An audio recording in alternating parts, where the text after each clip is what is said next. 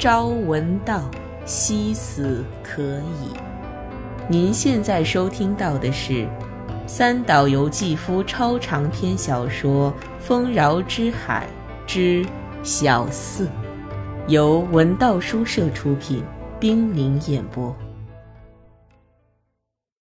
第二集上。本多听林川这么一说。就打消了马上去夜见这位可怜的神经质的小公主的念头。蔷薇宫如同一座璀璨耀眼的小寺院，本多早知道它会在那里面。寺院是不会飞走的，小公主当然也不会飞走。可以想象得到，在这个国家里，疯狂就像那里的建筑那样。又像永不停歇的单调的金色舞蹈那样穷尽奢华，永无终结。本多想过几天后，自己要是还有心去见小公主，再请求夜见也不迟。这样的一味拖延，一半是由于热带气候而感觉到倦懒，一半是由于上了年纪力不从心的缘故。本多的头发已经开始花白，眼睛也快成老花眼了。亏得他小时候轻度近视，所以还没戴上老花镜。到了本多这般年纪，遇事能以自己掌握的诸多法则来衡量，自然灾害另当别论。而历史事件，无论多么意想不到，都是经过了长时间的遵循，就像面对爱情时踌躇不前的姑娘。能立刻满足自己的愿望，又能以自己期望的速度得到实现的事情，必然带有伪劣品的气味。因此，最重要的是使自己的行为符合历史的规律。对一切事物处之泰然，刻意的追求常常一无所获，意志却被消磨殆尽。这样的事本多见得太多了。不求而得的，往往求而不得。就连看起来完全由自己的欲望和意志控制的自杀行为，为了完美的实现它，勋也不得不在监狱中等待了一年之久的时间。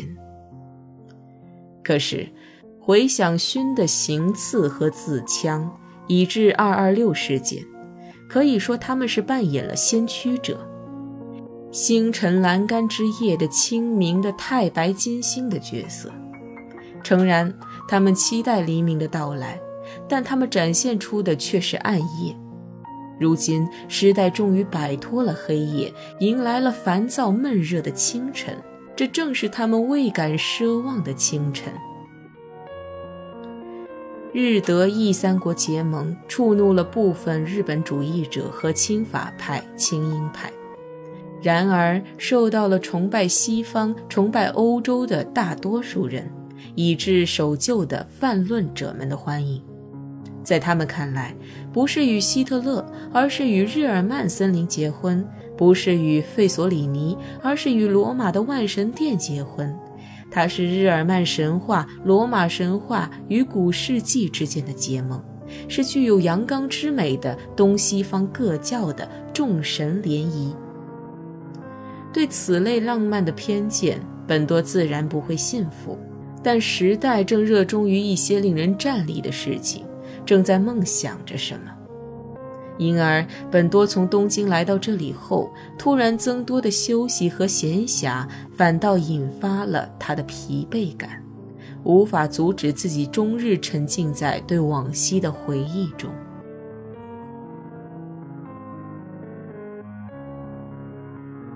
很久以前，本多与十九岁的清显交谈时，曾发表过“参与历史的意志才是人的意志的本质”这个主张。至今，他仍没有改变。十九岁的青年对着自己的性格怀着本能的畏惧，在一定情况下会成为极正确的预见。本多这样主张的同时，对自己生就的固执性格却感到绝望。这种绝望感逐年递增，最终成了本多的痼疾。他的性格也因此不见丝毫的改变。他想起从前遵照月修寺门迹的教导阅读的两三部佛典，其中《诚实论》的“三报业品”有句最可怖的话浮上了心头：“行恶而见乐，皆因恶尚未成熟。”虽说在曼谷受到了热情款待。所见所闻，乃至饮食，都见到了地道的热带情调的慵懒的乐，但也不能证实这将近五十年的岁月中，自己从没有行恶。想必自己的恶尚未成熟的，如同从树枝上自然坠落下来的醇香的果实吧。在这个信奉小乘佛教的国家，南传大藏经的素朴的因果论中，混杂了本多年轻时深受启迪的摩奴法典的因果律，千奇百怪的印度教诸神随处可见，寺院屋檐上装饰的圣蛇和金翅鸟，使七世纪的印度戏曲《龙喜记》流传至今。印度教的毗湿奴神就提倡奉养金翅鸟。到这里以后，本多的考证癖又冒了出来，使他的前半生总是与合理的事物无缘的，正是神秘的转世。他感兴趣的是，小乘佛教对此是怎么解释的呢？据学者研究，印度的宗教哲学划分为六个时期。第一时期是离句吠陀时代，第二期是祭坛哲学时代，第三期是奥义书哲学时代，即公元前八世纪至五世纪，以凡我一体为理想的自我哲学时代。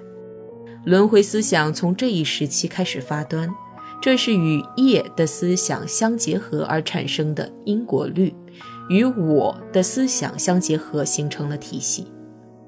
第四期是各学派分立时期，第五期是自公元前三世纪至公元一世纪的小乘佛教完成时代，第六期是持续了五百年的大乘佛教兴盛的时代。问题在于第五期，本多所熟悉的摩奴法典就是在这一时期集大成的。本多感到惊讶的是。法典中记入了轮回转世的条文，然而同为业的思想，佛教以后的业的思想与奥义书中的业的思想截然不同。它们的区别是什么呢？就是否定了我。可以说，佛教的本质就在于此。佛教区别于异教的三个特色之一，即诸法无我印。佛教宣扬无我，否定作为生命中心主体的我，继而否定了我在来世的存续，也就是灵魂。佛教否认灵魂的存在。若是生物没有了所谓灵魂的中心实体，那么无生物也同样没有。不，世间万物都没有固有的实体，和无骨的海蜇一样。但是。这里面临的难题是，佛教否定我的思想与其传承下来的业的思想相互矛盾。尽管各派为此争论不休，却始终未能得出合乎逻辑的结论。这就是小乘佛教三百年来的历史。关于这个问题，要成就完美的哲学结果，有待于大乘的唯识论。后来到了小乘精量部，提出了种子熏习的概念。这一学说即是唯识论的先导。其内容大致是说，就像香水的香气会熏染衣物一样，善业、恶业的积习残存于意志之中，使意志带上了性格的色彩，被附上这种性格的力，便成为因果之因。您现在收听到的是《丰饶之海之小四》，由文道书社出品，冰凌演播。本多回想起暹罗两位王子的和颜悦色和忧郁眼神里所蕴藏的深意，那就是在这遍布金碧辉煌的寺宇和花果飘香的国度里，在和煦阳光的照拂下，依然一心崇尚佛教、笃信轮回，依然忌讳逻辑严整的体系的。黄金般沉甸甸的怠惰和树下微风拂絮的精神。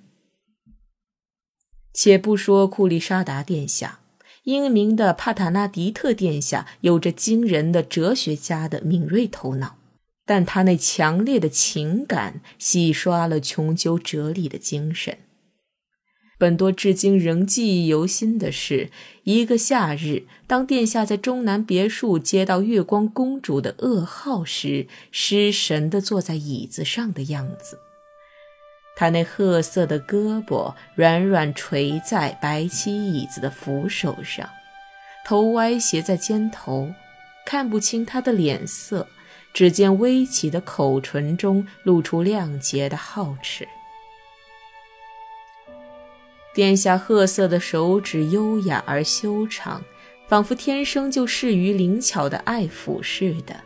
垂下的指尖几乎触到了夏日的草坪，仿佛要为爱抚的对象殉情。五根手指在一瞬间齐刷刷死去了似的。尽管如此，本多担忧王子们对日本的回忆绝不会是美好的。即便怀念之情随着时间流逝而有所增加，使王子们心情不佳的，或许是孤独感、语言不通、习俗差异，或许是戒指被盗窃以及月光公主的仙逝吧。但是，最使王子们不能理解的，正是那盛气凌人的剑道精神。他也使本多清显那样的普通青年，以致白话派的自由人道主义的青年们陷入了孤立无援之境。最让人头疼的是，王子们自己也朦胧地觉察到，王子们的朋友一边缺少真正的日本，而王子的敌人一方却充斥着浓厚的日本。卷界的日本就像披挂上阵的武士那样趾高气昂，同时又像个易受伤害的少年，宁可主动挑战，不愿受人嘲笑；宁可自行赴死，不愿遭人蔑视。勋和清显不同，他生活在这个世界的核心，而且他相信有灵魂。本多近半百的年龄使他已能够不受一切偏见的束缚，自己当过权，因而不受权威的束缚；自己曾是理智的化身，因而也不受理智的束缚。过去大正初期的剑道精神，尽管本多未受其左右，熏陶了整整一个时代。即便现在本多回想起自己的青春年代，也难以否认时代对他产生的影响。至于将他加以纯化、穷追不舍的熏的世界，本多并没有青春与共，只是观望而已。但是目睹年轻的日本精神孤军奋战、自取灭亡的情景，不由得感悟到自己能够生存下来，全是凭借西方的力量，凭借外来思想的力量。固有的思想令人窒息。想要生存，就不能像勋那样洁身自好，不能自断所有的退路，不能拒绝一切。勋的死终于使本多醒悟到了什么是纯粹的日本。除了否定一切，甚至否定现实的日本和日本人以外，除了这种最艰难的生活方式。一句话，除了杀了人之后自杀外，难道就没有与日本共同生存下去的道路吗？所有人都不敢正视这一点，而勋不正是以自己的生命来证明这些的吗？由此可见，民族最纯粹的因素中必定含有血腥气，必然带有野蛮的影子。与不顾全世界动物保护主义者的谴责，保护斗牛国际的西班牙不同，日本于明治时期的文明开化运动中，曾致力于消除一切蛮风。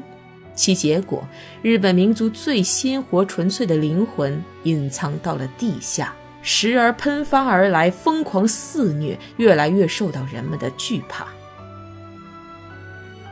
无论他以多么可憎的面目出现，原本也是洁净的灵魂。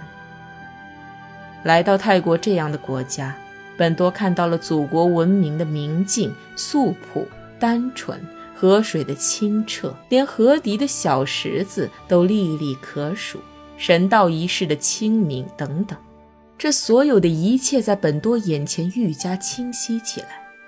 但是，本多像大多数日本人一样，并没有与他们共处，而是无视他们，对他们的存在熟视无睹，甚至努力回避着他们。那些崇尚简约朴实的存在，那白绢，那清泉，那微风中的白纸条，那群山，那大海，那日本刀，他们的光辉，他们的纯粹，他们的锐利。本多始终是躲避着这一切生活过来的。不单是本多，大部分已欧化的日本人越来越忍受不了强烈的日本元素了。可是，信奉灵魂的熏一旦升天，又印证了善有善报。假若他转世为人而进入了轮回，究竟该怎么解释呢？这并非是凭空想象。勋毅然决然赴死的时候，是不是感受到另一个人生的暗示了呢？或许人活得极其纯粹无瑕，就会到达可以预感其他人生的境界吧。天气虽然炎热，但本多一想起这些，就仿佛被清泉滋润了额头似的，脑海中浮现出了日本神社的雄姿。在拾级而上的参拜者眼中，那牌坊明明就是围绕神殿的框架；在参拜而归者的眼中，它又像是一个充满碧空的画框。它将庄严的神殿和湛蓝的天空如此和谐地包容为一体，简直是不可思议。牌坊似乎就是熏的灵魂。至少，勋是活在一个最高、最美、最简朴的神社牌坊那样清晰的画框里。于是，这个画框里不可避免地装满了蓝天。本多认为，无论勋临死时离佛教有多远，像牌坊那样的关联方式，都暗示了日本人与佛教的关联。好比用白色绸缎滤过的污浊的湄南河水。